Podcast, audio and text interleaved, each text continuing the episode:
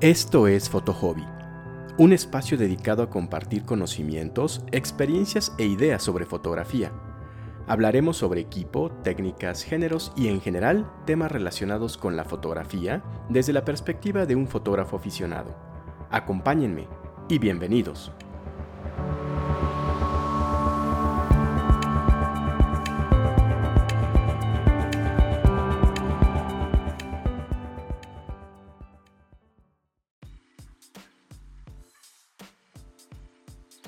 ¿Qué tal?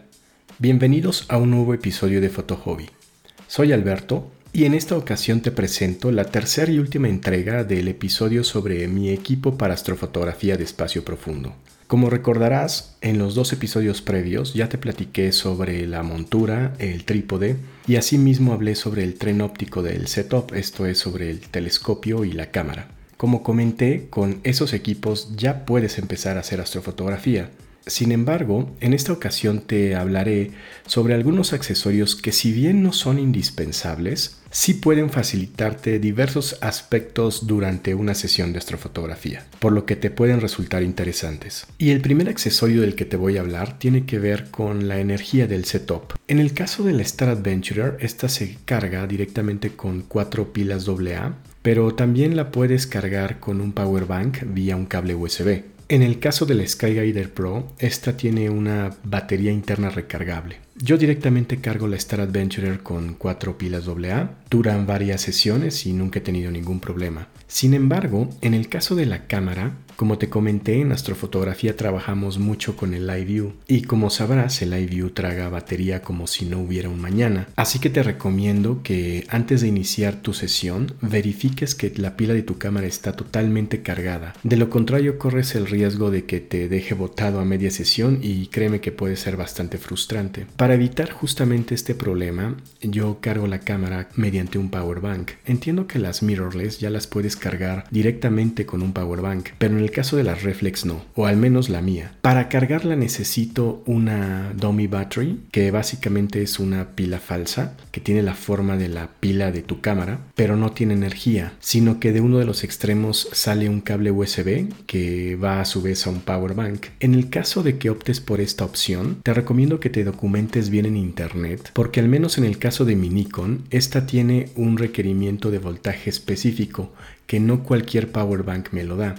Así que tienes que verificar que el power bank que en su caso elijas tenga una salida con el voltaje suficiente para poder cargar tu cámara. En mi caso yo adquirí la Domi Battery por alrededor de 75 dólares en Amazon y de igual forma el power bank es uno de la marca Anker de 20.000 mAh que también me costó más o menos 75 dólares en Amazon. Otro de los accesorios que te pueden resultar interesantes es una cinta calentadora de lentes. Se trata tal cual de una cinta que calienta los lentes, por más irónico que parezca. Tiene velcro y la enrollas por fuera de tu telescopio. Estas cintas tienen salida USB y la conectas por ejemplo a un power bank, la prendes y empieza a generar calor y sirven para evitar la condensación en la óptica de tu telescopio. La condensación se genera debido a cambios bruscos en la temperatura o a humedad en el ambiente y es el mismo fenómeno que se presenta por ejemplo cuando estás en tu casa o en tu auto con las ventanas cerradas y afuera hace frío y las ventanas empiezan a empañar. En el caso de que tu telescopio se empañe, ni se te ocurra limpiarlo. Puedes rayarlo, puedes llevarte el tratamiento químico, en fin, lo puedes echar a perder. Lo que procede en ese caso es cierras tu sesión, guardas tu equipo y te vas a dormir. Eso sí, deja destapado tu telescopio, porque si lo tapas estando húmedo, se pueden generar hongos, lo que también estropearía tu telescopio. Así que lo dejas destapado toda la noche y al día siguiente verificas que se haya secado y ya lo tapas. Y justamente para evitar estos inconvenientes es que sirven estas cintas calentadoras o dew heaters, que como te digo generan calor que evita precisamente la condensación en la óptica del telescopio. Y no son tan caras, la la adquirí por alrededor de 50 dólares en Amazon. Simplemente verifica que su longitud abarque la circunferencia de tu telescopio. El siguiente accesorio es una máscara de Batinov, la cual sirve para ayudarnos a enfocar. Para enfocar en astrofotografía, la forma más directa es ubicar la estrella más brillante que veas, diriges tu telescopio hacia ella, prendes el live view de tu cámara, centras la estrella, le das zoom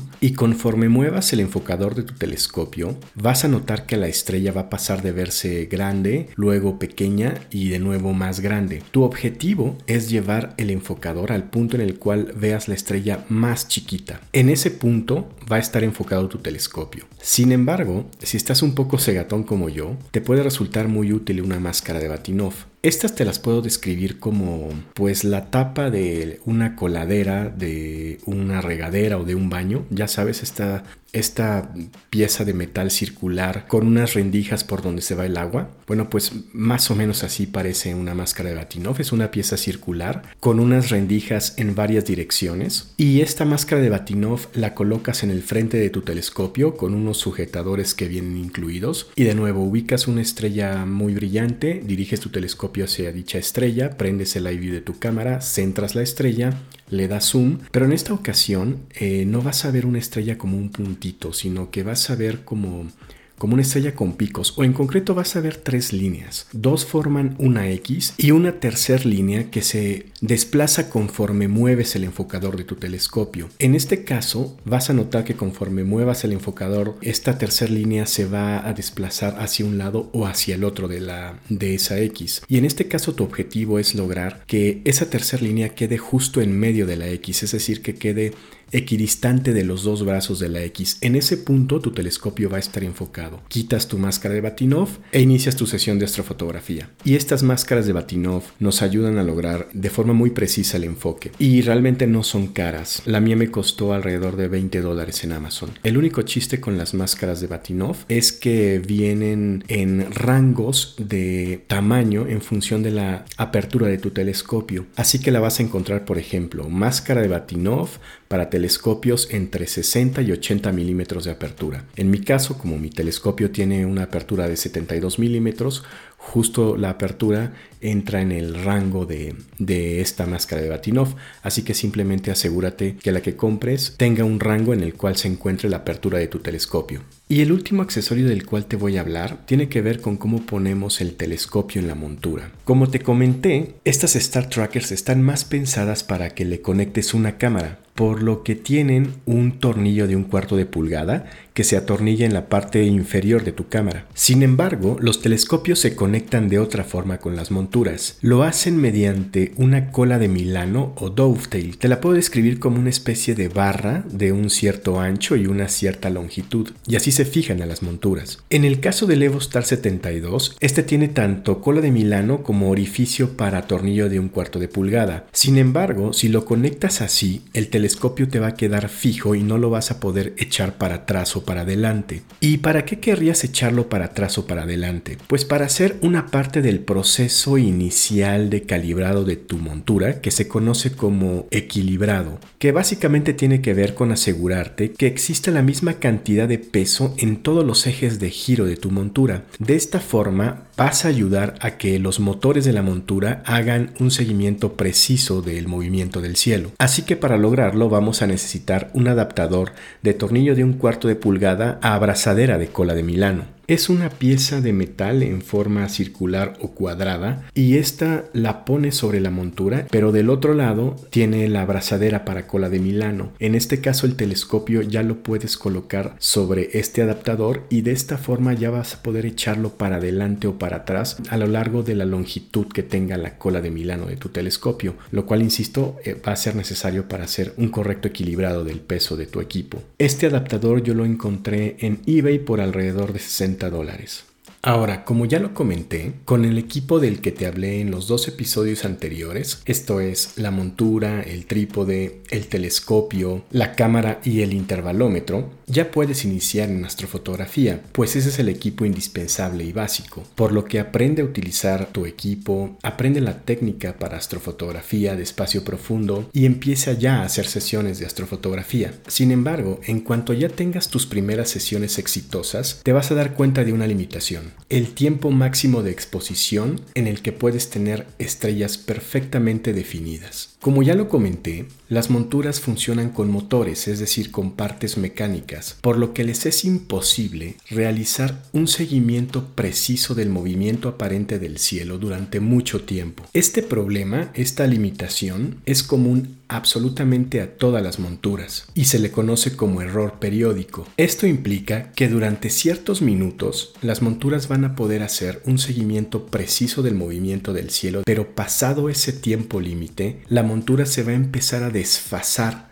del movimiento aparente del cielo, por lo que te va a empezar a generar estrellas barridas, es decir, como rayitas. Evidentemente que entre mejor sea la montura, esa ventana de tiempo durante la cual la montura va a poder realizar un seguimiento preciso del movimiento del cielo va a ser mayor, pero también depende de la distancia focal del telescopio que estés usando. Entre mayor distancia focal, esa ventana de tiempo va a ser menor. En concreto, con el setup del cual te he estado hablando, es decir, con la Star Adventurer y un telescopio de 420 milímetros de distancia focal con una cámara APCC, yo logro exposiciones de hasta dos minutos con estrellas perfectamente definidas pero si intento exponer más de dos minutos, las estrellas ya me empiezan a quedar barridas. ¿Y por qué querrías aumentar tus tiempos de exposición? Pues debido a que muchos de los objetos de espacio profundo son muy tenues debido a que están muy lejos, por lo que en muchas ocasiones es necesario aumentar tus tiempos de exposición para captar más luz y poder alcanzar a ver algo, o incluso para bajar el ISO.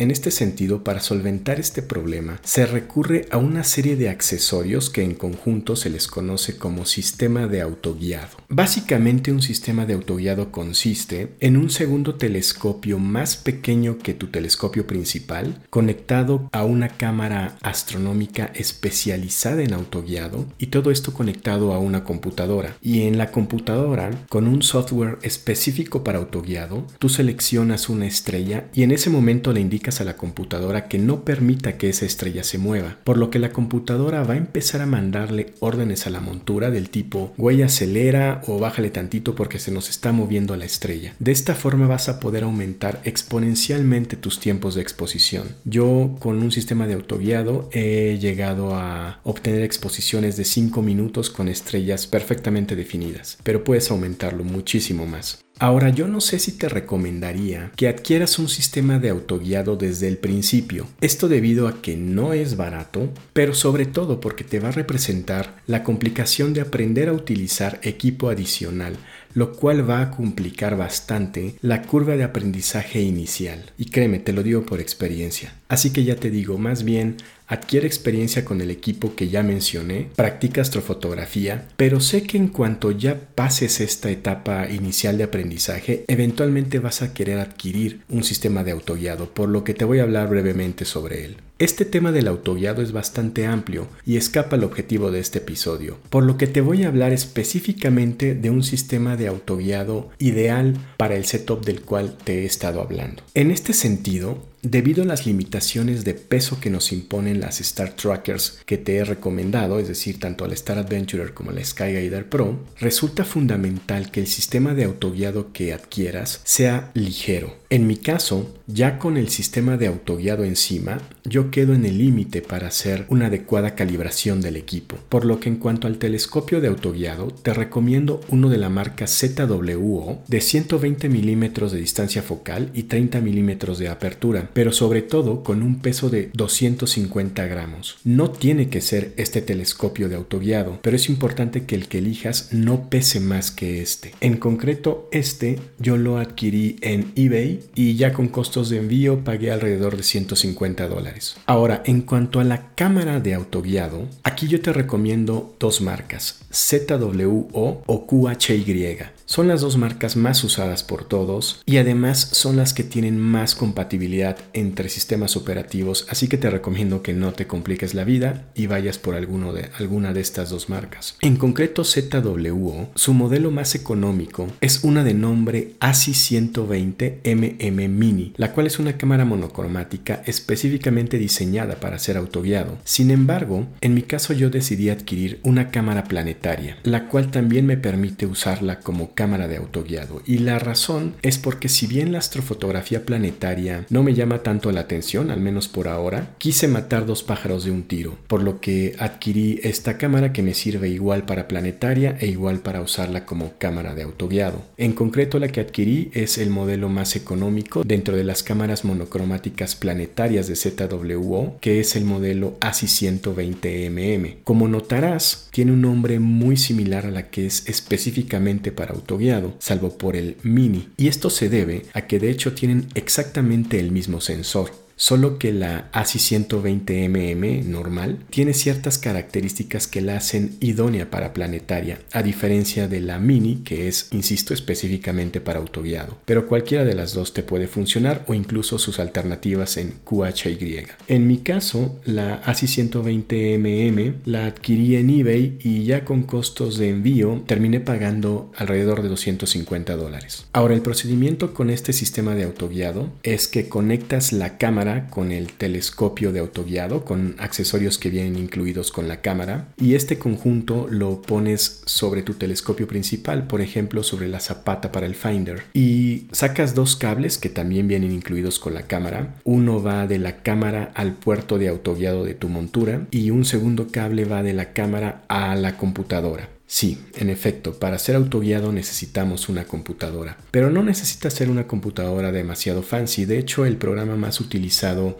para ser autoguiado es gratuito, se llama PhD2 Guiding y no consume muchos recursos. Así que simplemente inicias este programa y después de una configuración inicial enfocas tu telescopio de autoguiado y en cuanto veas estrellas en tu computadora eliges una y en ese momento el programa empieza a hacer su chamba de forma automática y tú no tienes que preocuparte por nada más. El único tema con la computadora es que te recomiendo que sea una laptop porque tiene que estar al lado de tu telescopio y ya que estás en esas pues sería bueno que te consiguieras una mesa pequeña y una silla para que puedas estar trabajando al lado de tu telescopio. Esto en cuanto al hardware del setup. Ahora te hablaré brevemente sobre el software. Sí, para astrofotografía necesitamos forzosamente edición. Esto debido a que, así como salen las fotos de tu cámara, no vas a ver nada, por lo que requiere de un proceso de edición intensivo. Y en este punto, si bien hay varias opciones en el mercado, las más usadas son Photoshop y PixInsight. Con ambos puedes lograr excelentes resultados siempre y cuando los sepas utilizar muy bien, ya que ambos programas son complejos y sobre todo la edición astrofotográfica tiene procesos específicos, por lo que es muy probable que tengas que buscar cursos o ver muchos tutoriales para dominarlos. Yo te diría que Photoshop es un programa más visual y para astrofotografía vas a necesitar adquirir algunos plugins específicos de astrofotografía, así como recurrir a programas externos en ciertas etapas del proceso de edición astrofotográfica. Por su parte, PixInsight yo te diría que es un programa más matemático. Dicen por ahí que la astrofotografía se acerca más a la ciencia que al arte y con este programa vas a entender por qué. Pero bueno, este programa es específicamente para edición de astrofotografía y te va a permitir centralizar todo el proceso de edición dentro del mismo software. Ahora, en el caso de Photoshop, Adobe lo comercializa mediante un sistema de suscripción mensual de 10 dólares al mes y por el lado de PixInsight es un programa de pago único, pero cuesta 230 euros y digo euros porque así lo venden. En mi caso yo decidí irme por el camino de PixInsight debido a que soy usuario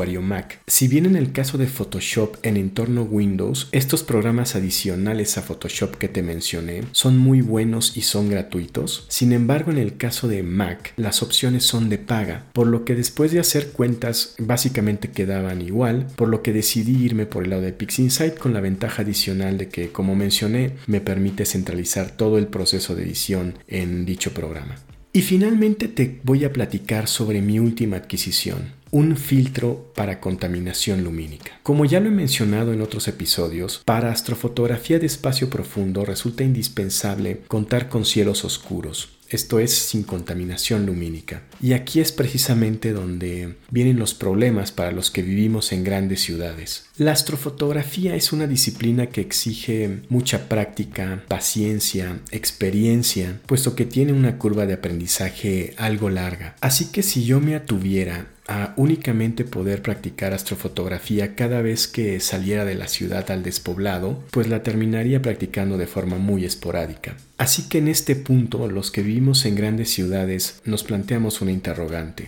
¿Puedo hacer algo de astrofotografía de espacio profundo desde mi casa en una gran ciudad? Y la respuesta es sí, sí pero cuesta. De entrada, si vives en una gran ciudad, vas a notar que no vas a poder aumentar demasiado tus tiempos de exposición o subir mucho el ISO, porque en cuanto lo hagas, vas a notar que tus fotos salen completamente blancas. Esto se debe a que lo que la cámara está captando es precisamente ese exceso de iluminación generado por la contaminación lumínica por lo que únicamente vas a poder capturar los objetos más brillantes. Sin embargo, para capturar objetos más tenues u obtener mayor luz de ellos, es decir, aumentar tus tiempos de exposición o aumentar el ISO, vamos a tener que recurrir al mundo de los filtros para lidiar con la contaminación lumínica. El tema de los filtros para lidiar con la contaminación lumínica es un tema muy amplio y muy técnico que amerita un episodio específico. Por ahora basta señalar que la forma más sencilla y menos cara es recurrir a filtros específicamente de contaminación lumínica. Y en este punto te recomiendo que si decides adquirir un filtro de contaminación lumínica, compres un buen filtro. No te recomiendo que te vayas por filtros baratos, porque estos ni te van a resolver el problema de la contaminación lumínica y únicamente te van a introducir aberraciones cromáticas. Así que si ya decides adquirir uno de estos filtros, te recomiendo que, que sea uno de buena calidad. En concreto, yo decidí adquirir uno de la marca Optolong modelo L Pro, el cual conseguí en Amazon por alrededor de 250 dólares. Y la razón por la cual lo adquirí es porque en diversos reviews que chequé, este lo recomendaban mucho porque precisamente no te genera aberraciones cromáticas, así que es el que te puedo recomendar. Ahora, hay muchos formatos de filtros, algunos más para telescopio y otros más para cámara. Los que son para cámara se les conoce como filtros de clip y estos se instalan físicamente dentro de la cámara, lo cual puede ser muy conveniente, sin embargo, no se comercializan para todas las marcas. En concreto, en el caso del, del de Optolong, únicamente se comercializa para un par de monturas Canon y para la Nikon Full Frame, por lo que no calificaba para ese así que tuve que adquirir de telescopio y en concreto uno de 2 pulgadas. ¿Por qué de 2 pulgadas? Porque es la salida de mi telescopio. Este filtro lo enroscas ya sea en el tubo de extensión de 50 milímetros del que te hablé en el episodio anterior o en el fill flattener, en el caso que hayas optado por esta opción. Y con esto termina esta miniserie de tres episodios sobre mi equipo para astrofotografía de espacio profundo. Y antes de despedirme te comento que debido a las vacaciones de verano, el siguiente episodio lo estaré publicando dentro de un mes.